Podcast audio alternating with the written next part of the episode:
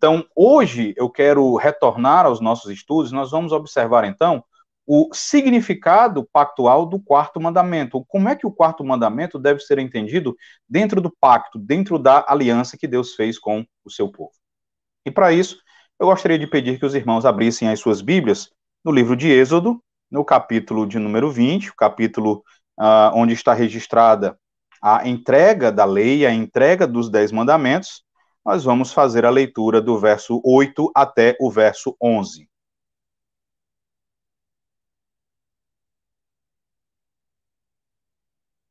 Êxodo, capítulo 20, do verso 8 até o verso de número 11.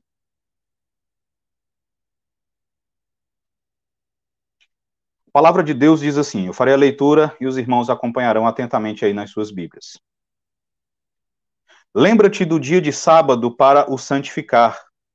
Seis dias trabalharás e farás toda a tua obra. Mas o sétimo dia é o sábado do Senhor teu Deus. Não farás nenhum trabalho, nem tu, nem o teu filho, nem a tua filha, nem o teu servo, nem a tua serva, nem o teu animal, nem o forasteiro das tuas portas para dentro. Porque em seis dias fez o Senhor os céus e a terra, o mar e tudo o que neles há, e ao sétimo dia descansou. Por isso o Senhor abençoou o dia de sábado e o santificou. Amém. Vamos curvar as nossas frontes, irmãos, e vamos orar, suplicando ao Senhor que nos ajude nesse momento, que Ele nos, uh, que Ele ilumine a nossa mente, que Ele prepare o nosso coração para estudarmos a Sua palavra e para aprendermos a Sua vontade revelada. Vamos orar. Senhor nosso Deus, nosso Pai, nós te louvamos, te bendizemos por esse momento, por esta oportunidade de estudo na tua palavra. E, ó Senhor, nós pedimos que agora o Senhor nos ajude, o Senhor nos ilumine, o Senhor trabalhe no nosso coração e na nossa mente, de modo, ó Deus, que venhamos a apreender os conceitos, apreender a doutrina, apreender a verdade revelada, mas, ó Deus, que o Senhor também trabalhe em nossos afetos e em nossa vontade, de maneira que haja não apenas a compreensão, mas haja também, ó Deus, o amor pela tua palavra, o amor pela tua lei, o amor, o afeto, a afeição pelo quarto mandamento, e da nossa parte, ó Deus, haja também a disposição para obedecermos, para nos adequarmos à tua lei, para adequarmos o nosso caminhar, para adequarmos o nosso viver à tua vontade revelada nesta passagem seja com cada irmão, ó Pai, que está acompanhando de sua casa, que o Senhor venha assim a nos abençoar através do estudo da Sagrada Escritura. É em nome de teu Filho, o Senhor Jesus Cristo, que te oramos hoje eternamente. Amém. Então, meus irmãos, o nosso objetivo nessa noite é observarmos o significado do quarto mandamento dentro do pacto que Deus estabeleceu com o seu povo. Então, uma coisa que nós precisamos entender é que a lei, né, a lei moral, principalmente a lei conforme resumida aqui nos Dez Mandamentos, ela não é um pacto de obras para nós. Isso quer dizer que nós não somos salvos por causa da nossa obediência à lei. Ninguém é justificado por obras da lei, como diz o apóstolo Paulo nas cartas aos Romanos e aos Gálatas. Então, a lei moral, os dez mandamentos, eles não são um pacto de obras para nós. Não obstante, a nossa confissão de fé, no capítulo 19, no parágrafo 2, vai dizer que a lei moral, ela é uma regra perfeita de justiça. Ela é uma perfeita regra de justiça, uma perfeita regra de vida. Então, nós não obedecemos à lei para sermos salvos, mas uma vez que nós fomos salvos pela graça, uma vez que o Senhor nos salvou em seu Filho Jesus Cristo de maneira graciosa, nós então respondemos a esse benefício, nos sujeitando à lei, obedecendo à lei, agradando ao Senhor com uma vida de santidade, e a santidade vai se expressar através da obediência à lei. Então, esse é o primeiro detalhe que nós precisamos lembrar a respeito da lei. Tá? Ela é uma perfeita regra de justiça dada àqueles que estão no pacto da graça com o Senhor, que foram salvos pela graça. Entendendo isso, meus irmãos, nós vamos então observar que a lei foi dada ao povo de Israel depois de Israel ter sido ah, liberto do Egito, depois de o Senhor ter libertado o seu povo do Egito, depois de o Senhor ter salvado o seu povo do Egito, é que ele vai dar a lei. E quando o Senhor entrega a lei ao povo de Israel no Monte Sinai, Deus então faz isso como uma parte importante do seu relacionamento pactual com o povo de Israel. Observe no capítulo anterior ao capítulo 20 de Êxodo como o Senhor, tá, naquela que é considerada como a introdução aos Dez Mandamentos, o Senhor fala explicitamente a respeito da sua aliança. Ele fala explicitamente a respeito do pacto que fez com o seu povo. Abra sua Bíblia em Êxodo, capítulo 19. No verso 3, percebam a maneira como o Senhor se refere ao povo de Israel.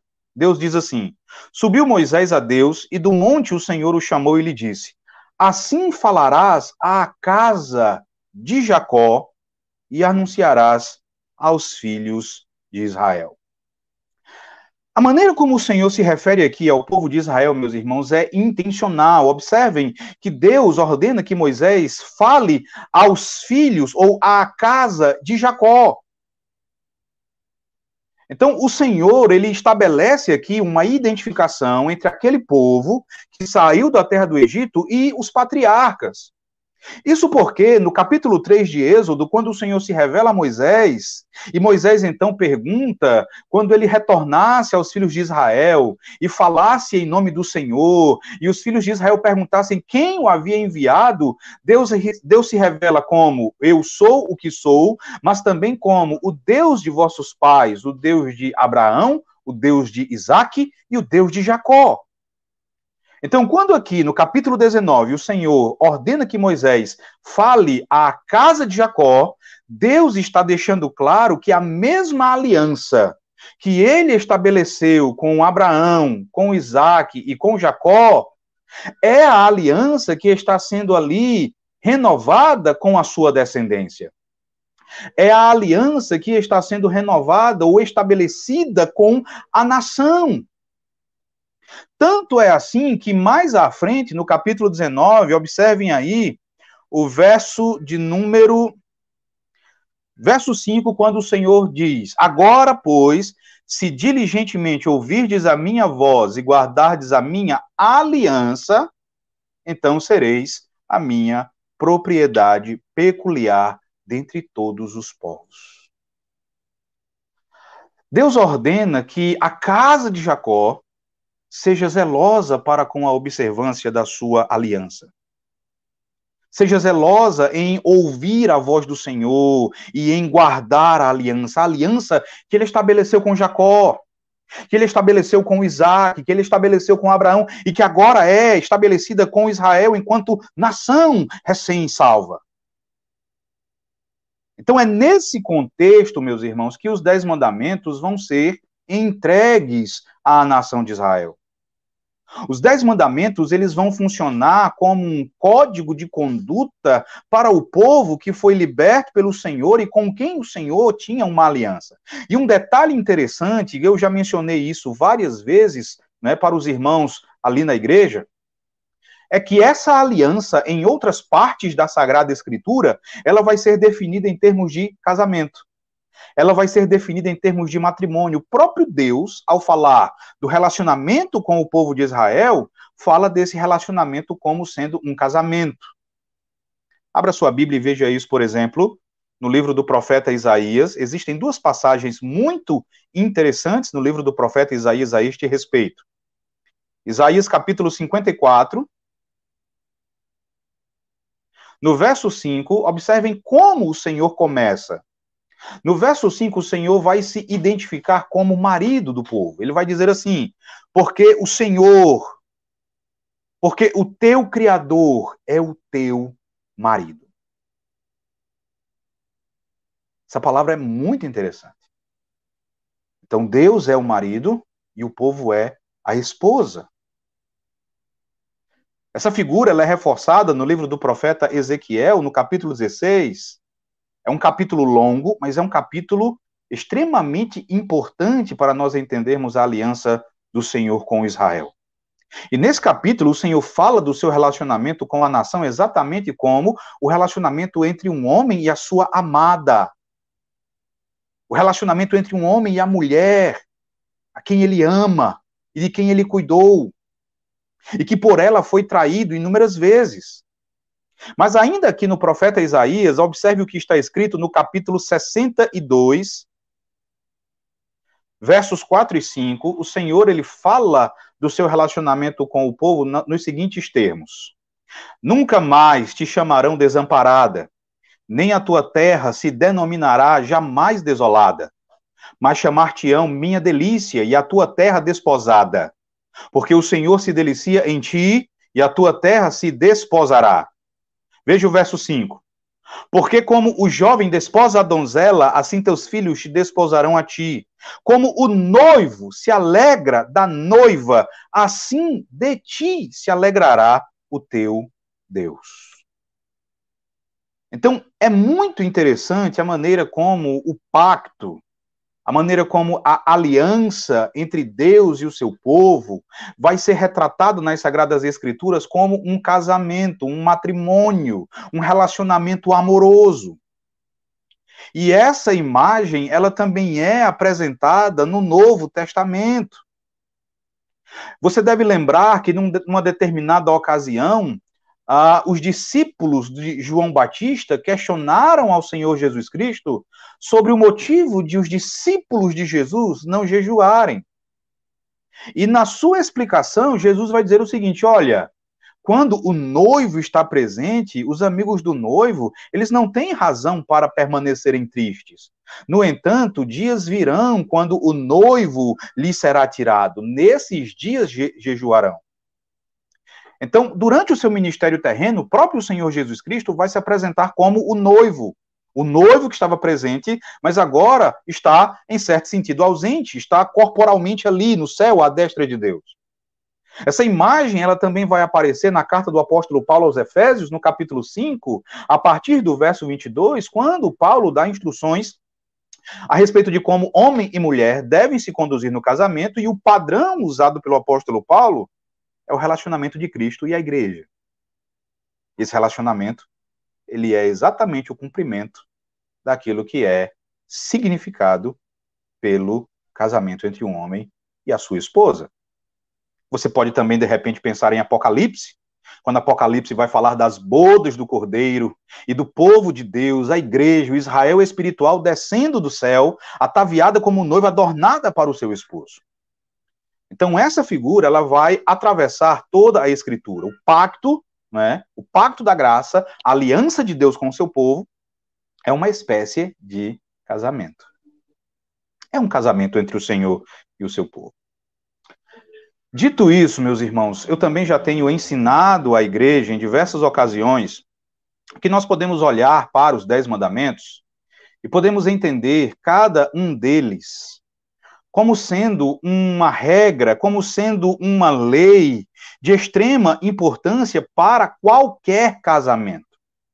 Cada um dos dez mandamentos você pode, de repente, adaptar ou interpretar como uma regra que vai existir em todo e qualquer casamento entre um homem e a sua esposa. Você pode tomar, por exemplo, o primeiro mandamento, aí em Êxodo capítulo 20, verso 3, quando o Senhor diz assim: você pode então ler comigo. Abra sua Bíblia e veja aí Êxodo, capítulo 20, verso 3. A palavra de Deus, ela vai dizer assim: Não terás outros deuses diante de mim. Não terás outros deuses diante de mim. Pensando em termos de relacionamento entre um homem e uma mulher, como é que nós podemos aplicar o primeiro mandamento? De maneira muito simples o esposo, ele não aceita, ele não admite que a sua esposa tenha outro. O primeiro mandamento vai ensinar o princípio da fidelidade e da exclusividade que deve caracterizar um relacionamento matrimonial. No caso, o Senhor, como o noivo pactual, ele não admite que a sua noiva, de repente, suspire de amor por conta de rivais, por conta de outros deuses. Deus deseja ser único na vida do seu povo. Deus deseja ser único na vida da sua noiva pactual. Da mesma forma como o marido não admite que a sua esposa tenha outro homem, e vice-versa. Uma esposa também não vai admitir que o seu marido tenha outra mulher. E você pode fazer isso com cada mandamento, tá? Quando você pensa a respeito do quarto mandamento, né, o mandamento que trata do dia do Senhor, do dia de descanso, você pode então entender o princípio pactual desse mandamento. Tomando por base essa analogia, você pode perceber que aquela que é a noiva, aquela que é a esposa pactual, ela tem o dever, ela tem o solene dever e também a enorme necessidade de reservar uma parte do seu tempo para dar atenção ao seu marido. Para cultivar o seu relacionamento com o seu esposo e vice-versa. O marido ele tem de dedicar tempo à sua esposa, ele tem de reservar uma parcela do seu tempo para poder se dedicar à sua amada. Irmãos, nós sabemos como um relacionamento no qual o casal não, rever, não reserva tempo para estar a, a sós, para conversar, para desfrutar da intimidade, não é um tempo quando um pode crescer conhecendo o cônjuge. Esse relacionamento, se ele não tiver um tempo assim, ele estará fadado a enfrentar grandes e sérios problemas. Todo relacionamento que não é cultivado está sujeito a se tornar superficial. Está sujeito a se tornar frio. Todo casal que não reserva tempo para se curtir, para namorar, está sujeito a turbulências. Por exemplo, um dos cônjuges, ele pode se tornar insatisfeito com o seu casamento. E, tornando-se insatisfeito, ele vai abandonar. Ele vai abandonar o outro. É bem verdade que o Senhor Jesus Cristo ele não faz isso com a sua igreja. É bem verdade que a promessa de Jesus em relação à sua igreja é imutável. E é verdade também que o Senhor sempre teve um único povo, o Israel espiritual, composto de judeus e gentios convertidos, crentes em Cristo Jesus. Mas você vai olhar para o Antigo Testamento e você vai ser capaz de observar que o Senhor entrou em aliança com a nação de Israel no entanto, por causa da infidelidade de Israel, infidelidade essa expressa, além de outras formas, através da constante e teimosa quebra do dia de sábado, por causa disso o Senhor veio a repudiar aquele povo. Abra sua Bíblia e veja o que está escrito no livro do profeta Ezequiel, o texto que eu mencionei, é, capítulo 16, abra lá, Ezequiel 16, verso 8, e depois nós vamos ler do verso 30 até verso 32. Ezequiel capítulo 16, versículo 8 e posteriormente do verso 30 até o verso 32.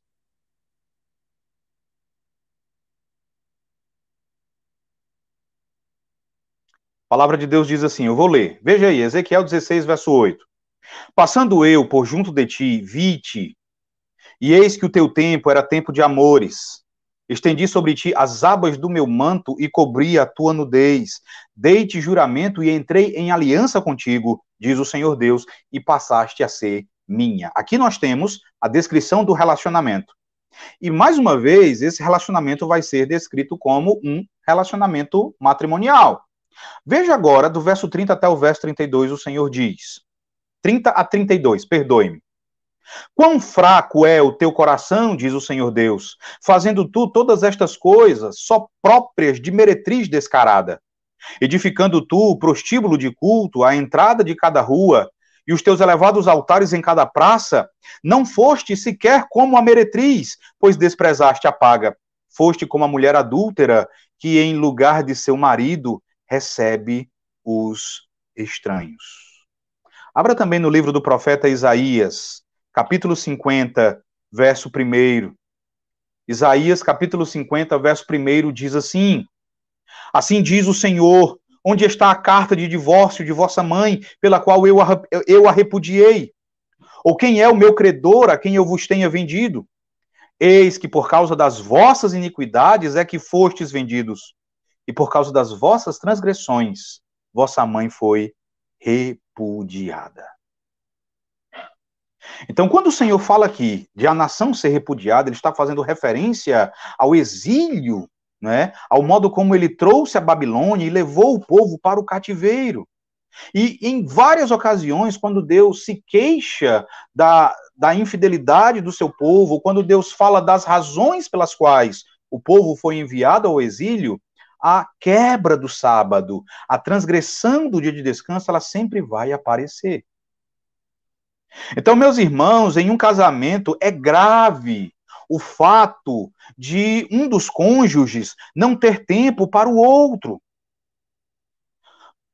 A esposa pode até não ter traído o seu marido, ela pode até a, a não ter fotos ou fotografias de outro homem em seu celular ou em sua bolsa, ela pode até tentar zelar pelo bom nome do seu marido, mas se ela não reservar tempo para manter viva a chama que os une, para manter vivo o fogo da sua intimidade, esse relacionamento ele estará fadado ao fracasso.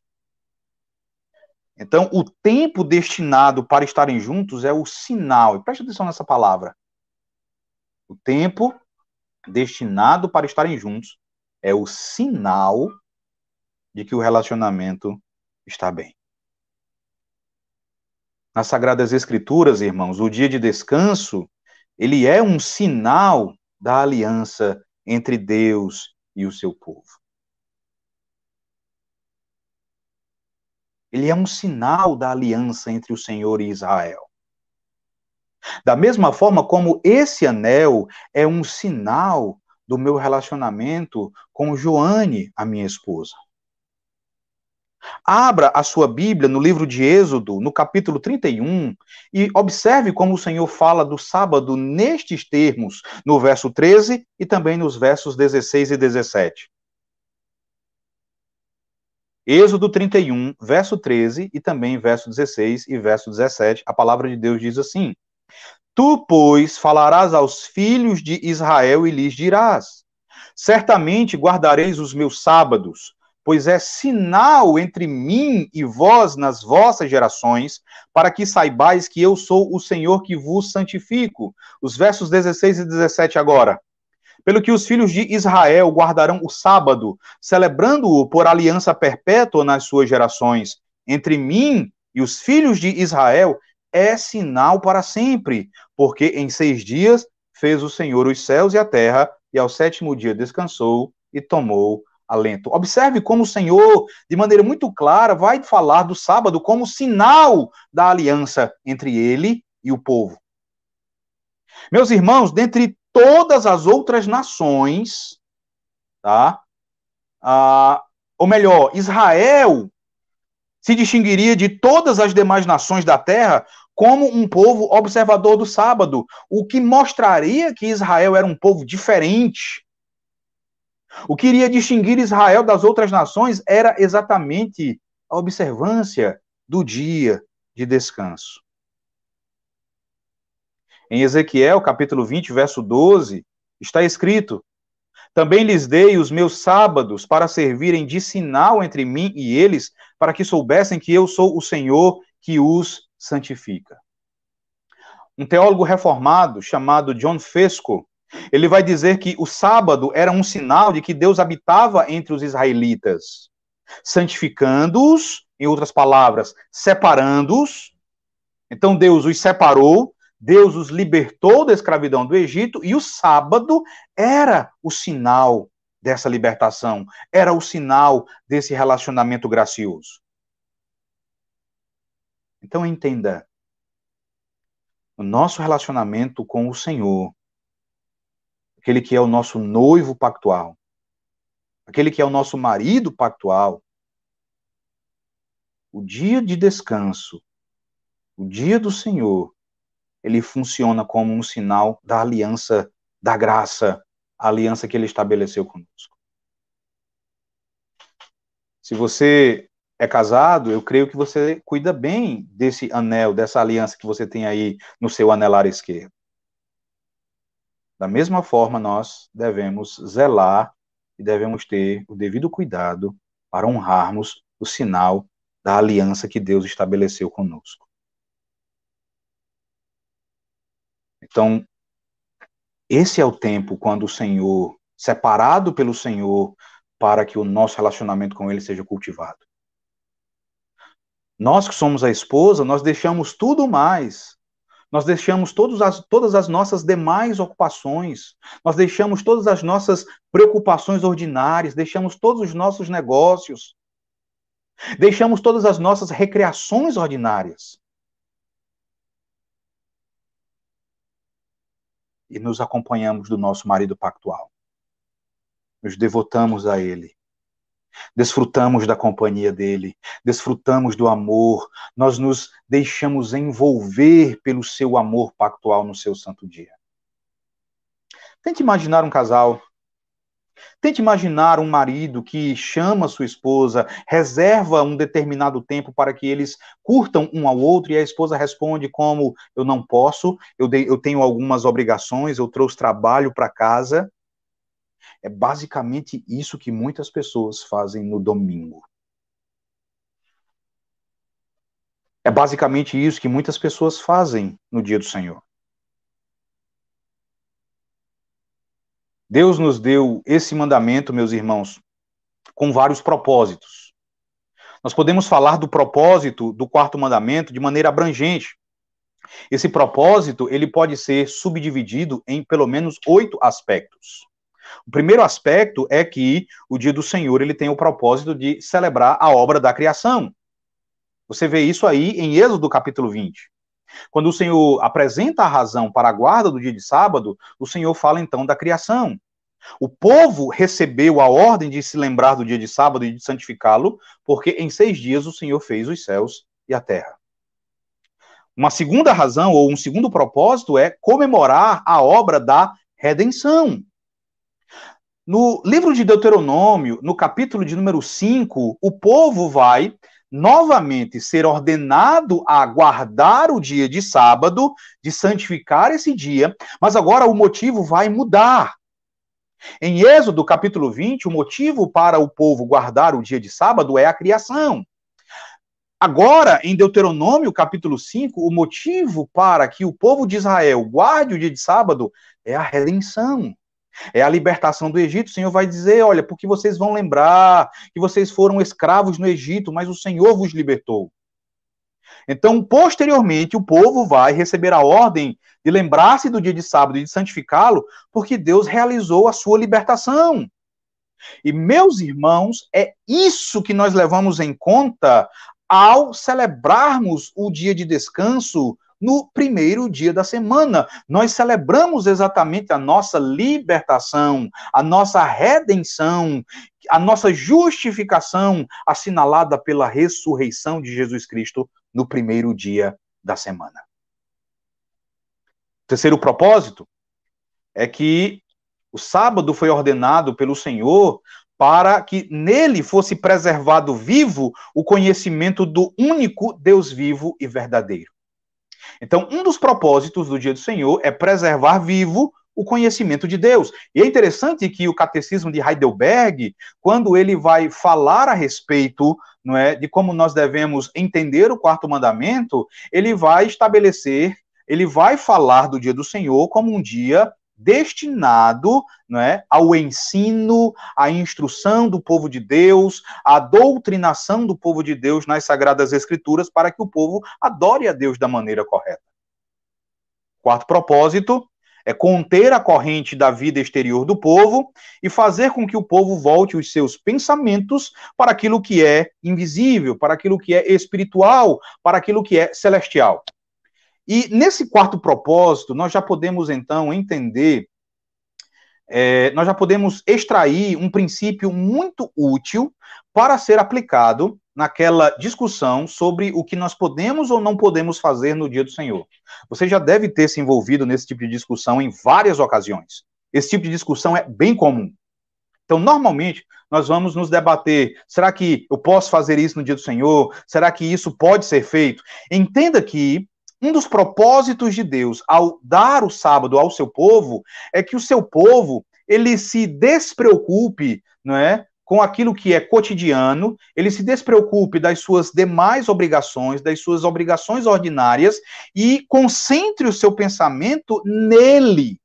Concentre o seu pensamento em Cristo, naquilo que é espiritual, naquilo que é celestial. Dessa forma, um princípio muito útil que você pode aplicar, né, para saber se determinada atividade pode ou não ter lugar no dia de descanso é o seguinte: isso vai me ajudar ou vai me atrapalhar na minha reflexão sobre Jesus, a sua obra e meu benefício, a sua vinda para consumar a sua obra e me glorificar. Isso vai me ajudar ou vai me atrapalhar? Isso vai contribuir para que meus pensamentos sejam fixados nele, na obra dele, ou isso vai desviar os meus pensamentos de Cristo e da sua obra? Esse princípio, meus irmãos, é extremamente útil.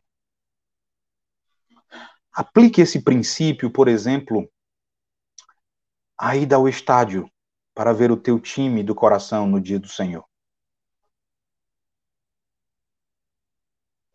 Aplique isso a gastar a manhã do dia do Senhor indo à praia. Aplique isso a toda e qualquer atividade que você pretende fazer no dia do Senhor. Isso vai ajudar você a conter a corrente da tua vida exterior e fixar os teus pensamentos naquilo que é celestial, ou vai atrapalhar. Faça isso. Quinto propósito: dar tempo para a instrução do povo e para o culto público de Deus. Sexto, proibição de todo trabalho, tanto de homens como de animais. Então Deus ele assegurou um repouso restaurador para aqueles que para aqueles sobre quem havia caído a primeira maldição. Lembre que a fadiga é maldição da queda, e então o dia do Senhor é um meio, não é, providenciado pelo Senhor para que nós que fomos acometidos por essa consequência da queda de nossos primeiros pais, tenhamos um lenitivo, tenhamos um descanso, tenhamos um repouso. Sétimo propósito, como dia de descanso que se destina ao povo de Deus, o dia do Senhor foi disposto para ser um símbolo do repouso que nós teremos por toda a eternidade. Então, o domingo hoje é um tipo, é um símbolo do descanso que nós teremos no porvir quando o Senhor Jesus Cristo retornar. Então, eu geralmente, né, eu já disse algumas vezes na igreja que o que nós fazemos no dia do Senhor é um ensaio para aquilo que nós vamos fazer durante a eternidade. Oitavo, como nós já observamos, o sábado ele foi dado como, com o propósito de funcionar como um sinal do pacto entre Deus e o seu povo. Tá? Então você tem pelo menos oito aspectos ou oito propósitos tá? do é, da entrega do sábado ao povo de Israel e também à igreja. Meus irmãos, o que resta dizer ainda sobre o quarto mandamento, sobre o seu significado pactual, é que esse mandamento, em certo sentido, ele é diferente dos outros mandamentos. Tá? Ah, o pastor Kevin DeYoung, num livro recém-lançado, né, intitulado The Ten Commandments, né, os Dez Mandamentos, ele vai dizer que esse mandamento ele é diferente, ah, digamos, dos demais em vários aspectos. Um aspecto dessa diferença está na maneira como ele é cumprido por Cristo, essa é uma das razões pelas quais há tanto desentendimento, mesmo entre cristãos reformados, acerca de como o dia do Senhor deve ser entendido e como ele deve ser observado. Tá? Mas outra diferença que existe entre o quarto mandamento e os outros nove mandamentos é que ah, Em relação aos outros nove, Deus jamais exigiu mais rigorosa obediência a algum preceito do que aquela que é exigida em relação ao quarto mandamento. Eu mencionei que quando Deus fala dos motivos para o exílio, ele vai mencionar é, a quebra do dia do Senhor, a quebra do dia de sábado. Ele vai mencionar outras razões, como a idolatria. Não obstante, as referências à transgressão do sábado como motivo para o exílio, elas são maiores, né? Você tem mais referências à, à quebra do sábado do que a idolatria do povo. Então, Deus tem um alto apreço pelo seu dia, ele tem um alto apreço por esse mandamento. Quando Deus, através dos profetas, quer mostrar que toda a religião foi destruída, ele se queixa de que o seu sábado foi profanado e violado, ou que o sábado não foi devidamente observado, não foi, não foi santificado. Ele faz isso, por exemplo, em Neemias, capítulo 9, abra lá a sua Bíblia. Neemias, capítulo 9.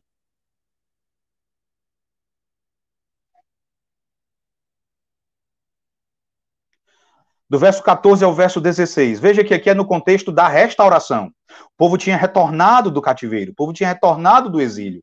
E aqui você tem uma confissão nacional de pecados, porque o povo que retornou para a terra novamente cairá em pecado.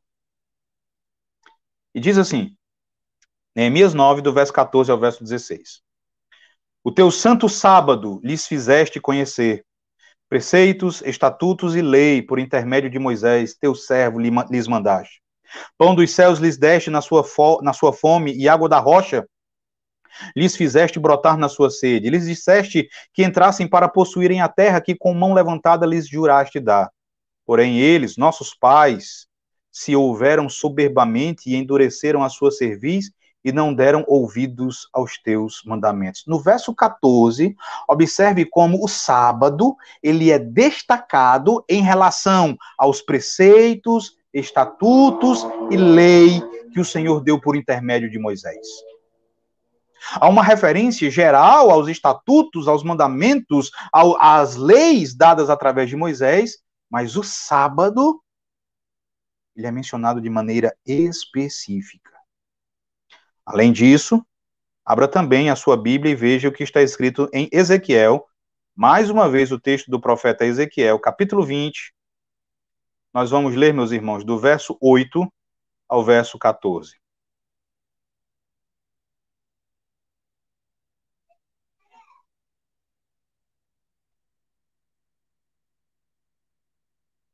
Ezequiel capítulo 20, do verso 8 ao verso 14, a palavra de Deus diz assim: Mas rebelaram-se contra mim e não me quiseram ouvir. Ninguém lançava de si as abominações de que se agradavam os seus olhos, nem abandonava os ídolos do Egito. Então eu disse que derramaria sobre eles o meu furor para cumprir a minha ira contra eles no meio da terra do Egito. O que fiz, porém, foi por amor do meu nome, para que não fosse profanado diante das nações no meio das quais eles estavam, diante das quais eu me dei a conhecer a eles para os tirar da terra do Egito. Tirei-os da terra do Egito e os levei para o deserto. Deles os meus estatutos e lhes fiz conhecer os meus juízos, os quais cumprindo-os o homem viverá por eles. Também lhes dei os meus sábados, para servirem de sinal entre mim e eles, para que soubessem que eu sou o Senhor que os santifica. Mas a casa de Israel se rebelou contra mim no deserto, não andando nos meus estatutos e rejeitando os meus juízos, os quais cumprindo-os, o homem viverá por eles, e profanaram grandemente os meus sábados. Então eu disse que derramaria sobre eles o meu furor no deserto para os consumir. Mais uma vez, meus irmãos, observem como a transgressão do sábado ela recebe destaque quando o Senhor se queixa do seu povo. Meus irmãos, nós nós não somos diferentes do povo de Israel. Nós somos pecadores exatamente como o povo de Israel. Essa lei ela também nos foi dada.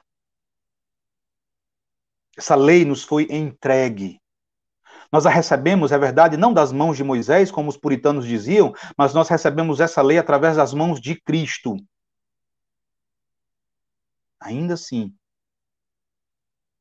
nós também temos transgredido essa lei, nós também temos transgredido esse mandamento em muitas ocasiões. Nós não temos atentado devidamente para o cultivo do nosso relacionamento com o nosso noivo pactual. Nós somos como aquele marido ocupado que não tem tempo para sua esposa, que não reserva tempo para ela no dia destinado ao cultivo do nosso relacionamento com o Senhor, nós temos nos ocupado com outras coisas. Nós temos ocupado a nossa mente, o nosso coração com tantas preocupações e o nosso amor, ele é sufocado por essas coisas. No culto público no dia do Senhor, por exemplo, quantas vezes Quantas vezes aconteceu de o teu coração, que deveria naquele instante do culto estar pulsando de anseio, né? Você deveria estar ali com os seus afetos, as suas afeições aquecidas diante de Jesus, diante do Senhor no culto.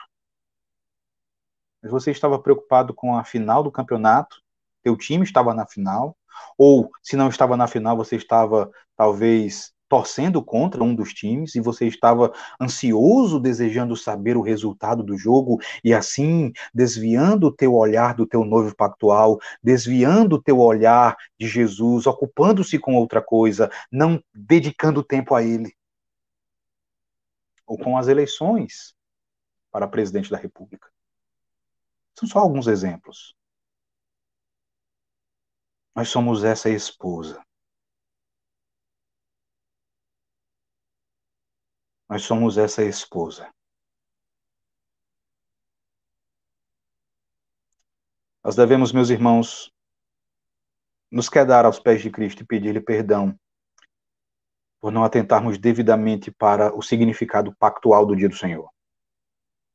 É verdade, você pode de repente dizer, olha, mas nós nunca vamos obedecer perfeitamente a esse mandamento. O problema com esse tipo de argumento embora verdadeiro, é que normalmente ele é evocado como uma forma de justificativa para que continuemos a viver da mesma forma.